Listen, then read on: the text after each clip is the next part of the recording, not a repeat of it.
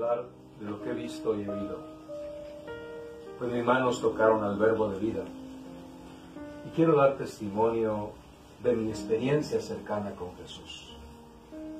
Cuando el Logos, el verbo se hizo carne, yo contemplé su gloria que recibí del Padre, lleno de gracia y de verdad. Me centraré en el alma de la historia, la hora, sí, la hora, la hora de Jesús. Cuando es glorificado en su pasión, en su muerte y en su resurrección.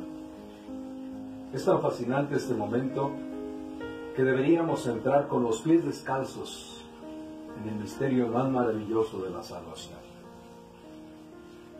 Por eso he hecho una minuciosa selección para ir al corazón del buen pastor que se entrega por amor a sus ovejas. A él nadie le quitó la vida. Él la ha dado voluntariamente como signo del amor al extremo por sus amigos. Voy a presentarle a los diferentes personajes que aparecerán en esta historia definitiva de Jesús y descubrir cómo cada uno nos representa a cada uno de nosotros o tiene directa relación con nuestras vidas. A lo largo de esta semana, todos seremos Juan, todos seremos Pedro, todos seremos un poco Judas, todos seremos Pilatos, todos fijaremos nuestra mirada en María, Magdalena, y en María, la Madre de Jesús. Jesús manifiesta su gloria como Señor y Maestro, que lava humildemente los pies de los suyos. También nosotros, a lo largo de esta semana, en este curso maravilloso de Telestein, contemplaremos al que traspasaron, quedando abierto el camino a la gloria y a la salvación. También pasaremos junto al lago donde Pedro ratifica por tres veces su amor en el resucitado antes de morir, Jesús pronuncia una palabra que resume todo y al mismo tiempo es un programa de vida también para nosotros. Sin lugar a duda, en este momento crucial de la historia de la humanidad, una palabra clave, de Pelestain. Todo está terminado, culminado, misión cumplida. En estos escenarios reflexionaremos en cada uno de los protagonistas. Espero que quienes lean mi escrito y se dejen acompañar por esta grabación, por estos ejercicios de semana, se dejen iluminar por Jesús. Él es la luz del mundo, como escuchábamos este domingo, y así poder experimentar su gloria en su pasión gloriosa, su camino al Gólgota y su resurrección. Escribo para que crean, y creyendo, tengan vida en su nombre y vean así la gloria Dios. Gracias por acompañarnos en estas grabaciones que a lo largo de la semana irán mostrándoles este maravilloso encuentro con Jesús a través del Evangelio. A diferencia de los Evangelios sinópticos que nos representan y centran su mirada en el Jesús de la pasión dolorosa, en Juan encontraremos al Jesús glorioso, al Jesús que toma la cruz, que la asume y que hace de ella su trono de gloria. Entraremos en ese misterio acompañándonos de esta maravillosa naturaleza que nos habla de la vida, que es un grito de vida. La cruz es el signo más maravilloso de la vida que se ejerce desde el amor.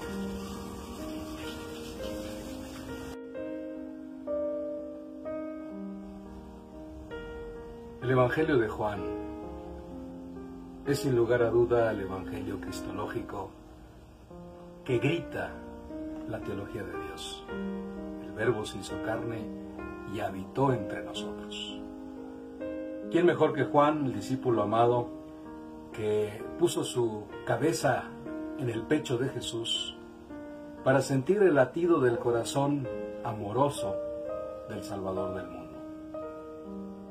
¿Qué mejor manera de acercarnos a este misterio que a través de las palabras de Juan. Por eso contemplar al Cristo glorioso de la cruz es descubrir el sentido maravilloso de nuestro ser creyente, de nuestro ser cristiano. Hoy el mundo pareciera que sube a la cruz, pero no una cruz de dolor como aparentemente nos lo presenta la realidad de esta pandemia, sino una cruz gloriosa, una cruz vivida, una cruz aceptada, una cruz instrumento de salvación. Esta mañana nos llamaba la atención la noticia de aquel sacerdote italiano que renunciaba a un respirador y dejaba que un joven lo recibiera. Entregó su vida al Señor seguramente como el Cristo de Juan, de una manera gloriosa. A mí nadie me quita la vida, yo la doy. Y este es el testimonio más grande del amor, el dar la vida por el amigo. Juan 15:13. Nadie tiene amor más grande que el que da la vida por sus amigos. Jesús en la cruz nos grita el profundo sentido del amor. Juan 10, 18. A mí nadie me quita la vida, yo la doy voluntariamente. Juan 14, 31. Ha de saber el mundo que amo al Padre y hago su voluntad. Encontrarnos con esta realidad profunda de Juan es descubrir también en nosotros la necesidad que tenemos de encontrarnos con el amor. El amor que salva, el amor que transforma, que cambia, que renueva nuestras vidas. No tenemos quien detenga este caminar creyente, ni una pandemia, ni una guerra, ni una realidad adversa, porque la fe está por encima de todas estas realidades.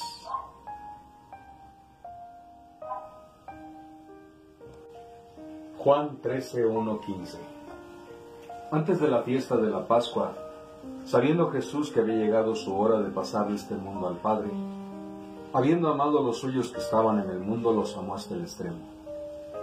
Durante la cena, cuando ya el diablo había puesto en el corazón a Judas Iscariote, hijo de Simón, el propósito de entregarle, sabiendo que el Padre le había puesto todo en sus manos, y que había salido de Dios y a Dios volvía, se levantó de la mesa.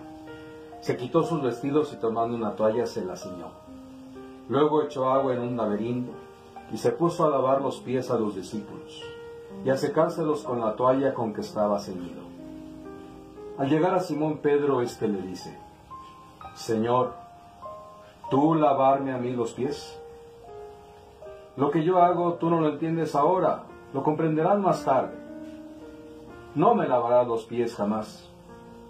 Si no te lavo, no tienes parte conmigo. Señor, no solo los pies, sino hasta las manos y la cabeza. El que se ha bañado no necesita lavarse, está del todo limpio, y ustedes están limpios, aunque no todos. Sabía quién le iba a entregar y por eso dijo, no están limpios todos. Después que lavó los pies, tomó sus vestidos, volvió a la mesa y les dijo, ¿comprenden lo que he hecho con ustedes? Ustedes me llaman maestro, Señor, y dicen bien, porque lo soy. Pues si yo, el Señor y el Maestro, les he lavado los pies, ustedes también deben lavarse los pies los unos a los otros. Porque les ha dado ejemplo, para que también ustedes hagan como yo he hecho con ustedes. Palabra del Señor. No cabe duda que estamos en primavera. El grito de la naturaleza nos habla de Toda la naturaleza conspira para demostrarnos que la vida está por encima de todas las cosas. Y la vida es luz, es color, es naturaleza, es signo de vida. Jesús y los signos que le acompañan son gritos de vida, pero gritos de vida de salvación. A diferencia de los sinópticos que centran su Juan nos presenta este momento del lavatorio de pies como el momento culminante, pero también sugerente de tres elementos fundamentales. Primero, la grandeza del Salvador, enemigo de los hombres.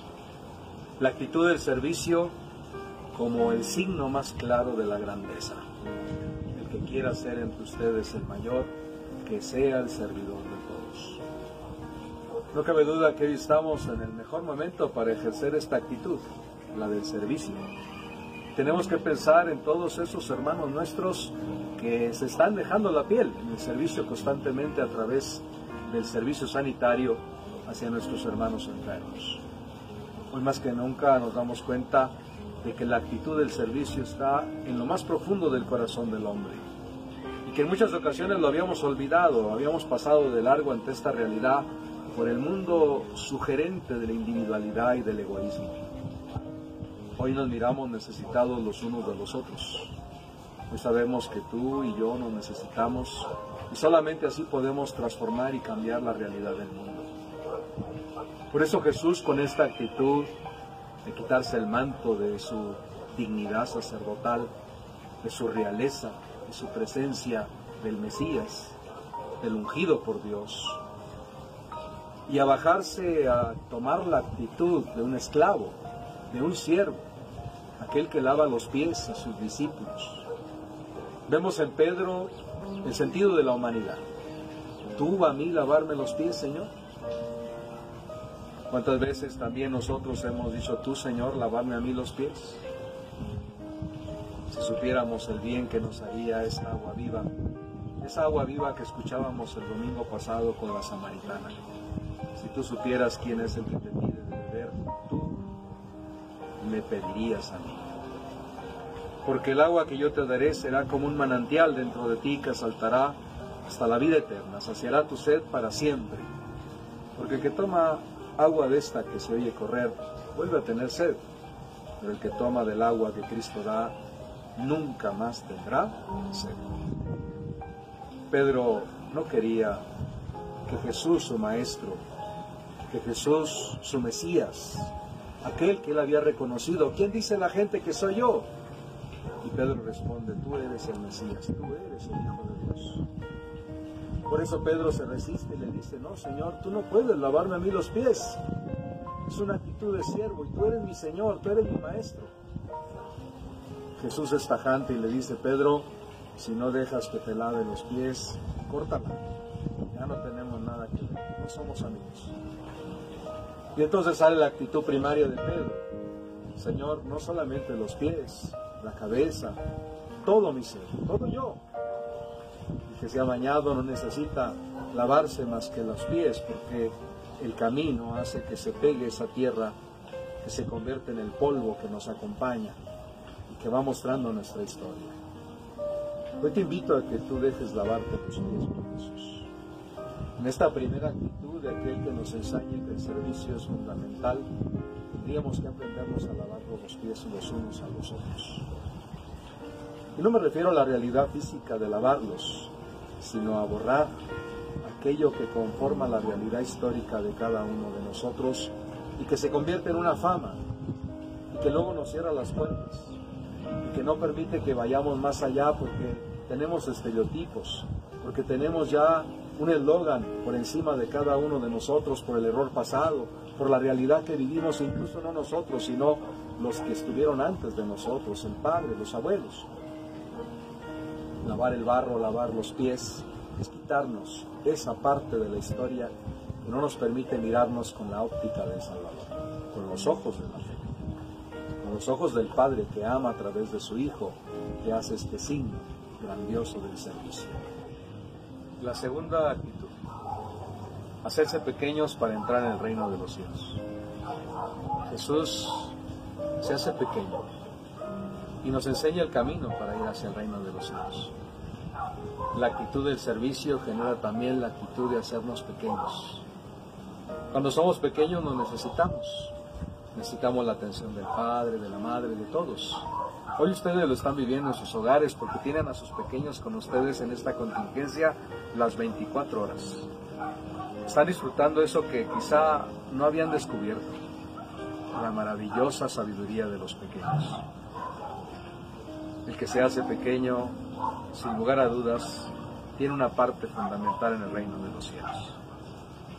Jesús toma la actitud de siervo y nos enseña cómo también nosotros tenemos que vivir esta actitud. Por eso esta segunda enseñanza del lavatorio de los pies en Juan es fundamental en el camino profundo de la fe y de la vida.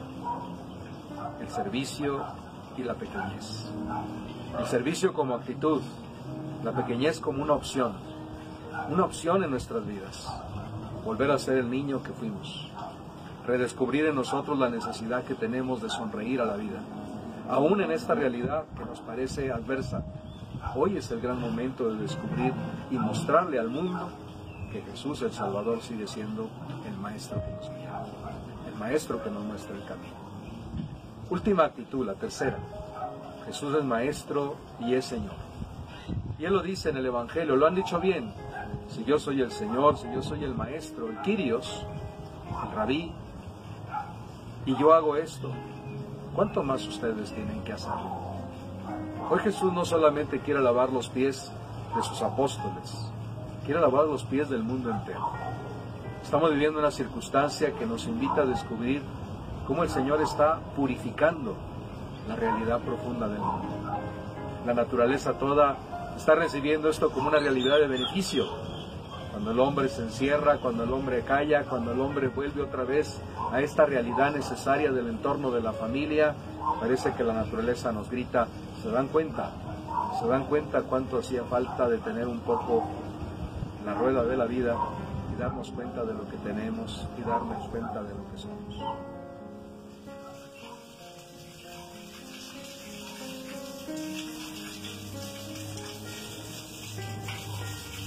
Algo trae a mi memoria este sonido del agua, es la paz vivida en el monasterio del Parral, en Segovia, España.